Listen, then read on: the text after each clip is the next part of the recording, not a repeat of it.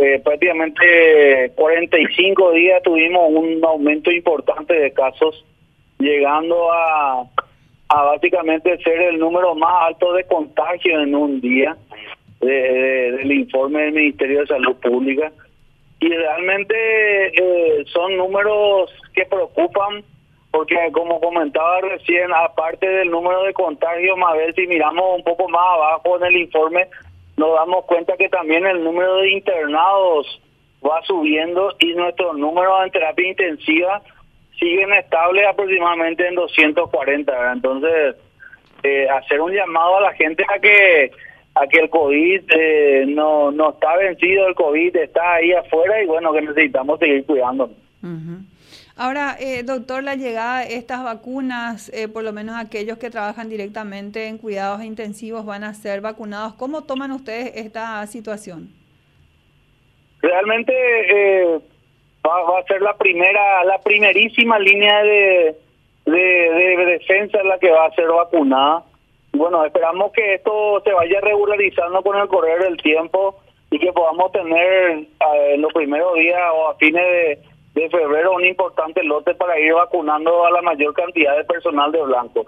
Realmente no no te soy sincero, no éramos no eran lo, la cantidad que se esperaba, pero viendo cómo está el panorama a nivel internacional es auspicioso que podamos ya vacunar a los intensivistas que son los que están en, en la primera línea de batalla. Efectivamente, teniendo en cuenta que son ellos los que directamente día a día están arriesgando eh, sus vidas. Eh, cuando hablamos de primerísima línea, doctor, nos referimos en este caso a los enfermeros y médicos directamente. Así mismo, todo personal que trabaja en el área de terapia intensiva respiratoria va a ser vacunado, Mabel, ¿verdad? también van a, va, a incluir a lo mejor al personal de apoyo que, que son los limpiadores y todo eso que también van a van a ser cubiertos con esa vacuna.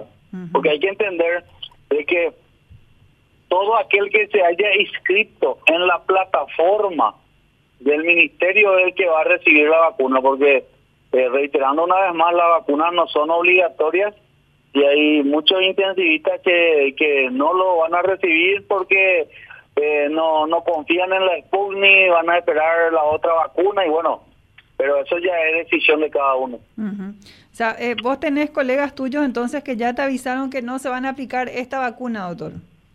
Sí, así mismo, hay, hay personas que no se van a aplicar esta vacuna, por más que hace una semana, 15 días recibimos el informe de, la revista Lancet que hablaba de la, la alta efectividad de esta, de esta vacuna. Qué bárbaro. Bueno, ¿y esta desconfianza por qué cree usted, doctor, que, que se da? Y muchas veces la gente se guía mucho por lo que se lee en las redes sociales. Eh, se lee muchas cosas que, que, en tal país generó tal esto, pero nosotros, eh, en base a lo que hemos en, conversaciones con los con los diferentes ministerios de salud de, Sudamérica, que específicamente la Argentina, hablan de que el, porcentaje de reacciones que tienen es ínfimo y que, que está acorde a lo que siempre uno cuando recibe vacuna genera, ¿verdad? Malestar, dolor de cabeza, un poco de fiebre, pero esos son síntomas habituales que uno cuando se recibe la vacuna.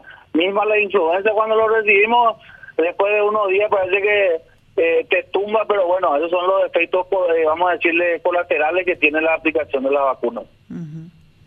Ahora, doctora, acá en Central vos tenés gente que ya te dijeron que no se van a aplicar la Sputnik. Tengo algunas personas que, que me manifestaron y que inclusive no se inscribieron en la plataforma ahora. Mm. Inclusive te hablo de hospitales de referencia, ¿verdad? Que te dicen, no, yo no me voy a vacunar, ¿verdad? Y realmente a uno le, le, preocupa. Eh, y, no no solamente es personal médico, es personal de enfermería y, y personal de apoyo, ¿verdad? Más por el hecho de que muchas veces a lo mejor dicen ahora no por el hecho de que llega recién y seguro que van a ver cómo, cómo se va desenvolviendo acá en, el país. Claro, eh, siempre uno tiene cierta precaución o temor de aplicarse una eh, vacuna eh, como si fuera un experimento, ¿verdad? Pero dentro de todo esto ya fue aprobado incluso y eh, ya se publicó eh, en esta revista súper prestigiosa, revista médica, que la efectividad también es muy alta. Así que es un poco raro, doctor, escuchar que un médico no quiera aplicarse la vacuna, y más todavía si está trabajando en terapia.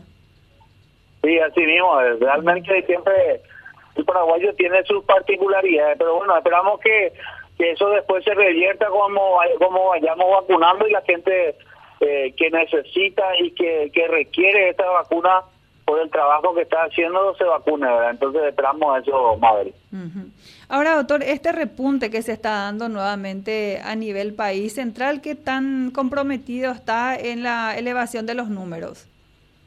Realmente nosotros hemos tenido, si comparamos la semana que pasó con la, con la anterior, aproximadamente un 20% de nuestros casos aumentaron y se vio algo, Mabel, eh, que no se estaba viendo en los últimos tiempos, eh, los contagios en el ambiente laboral, ¿verdad?